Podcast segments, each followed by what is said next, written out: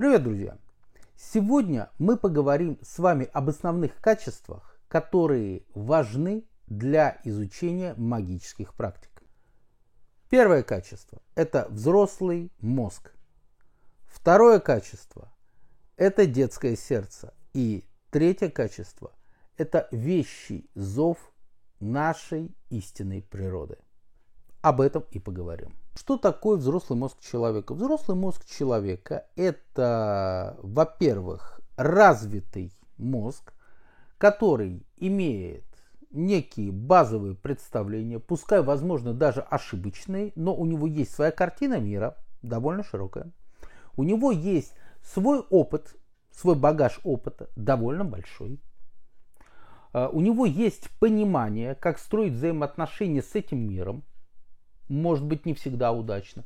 У него есть понимание, как жить в этом физическом мире, не в метафизическом, а в физическом, вот в этом вот. Да, безусловно, такое качество ему очень нужно.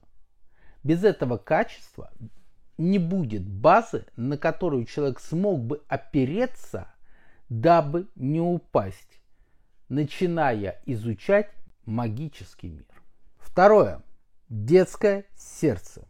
Детское сердце – это такое состояние психики, благодаря которому мы способны получать информацию и быть готовым к любым откровениям, быть не закостенелыми обрубками какими-то, а живыми молодыми ростками, которые только пробиваются к небу. Детское сердце, оно готово быть очень чутким и готово воспринимать любое колебание, и оно допускает любое взаимодействие.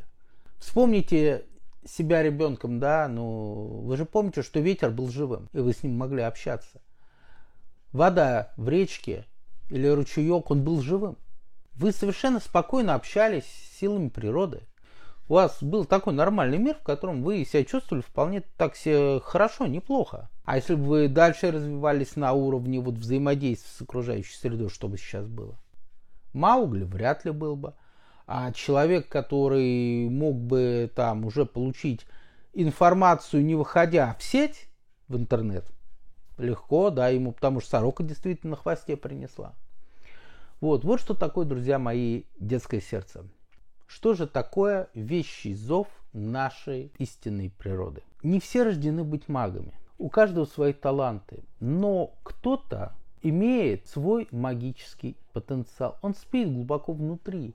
Но даже во сне, вот мы когда спим, мы издаем какие-то звуки, какие-то бормотания иногда, иногда в стоны, иногда смеемся, иногда материмся, иногда еще что-то делаем. И вот тот наш потенциал, он также издает звуки, ворочается, сопит, кряхтит и так далее. И в эти моменты мы его начинаем слышать.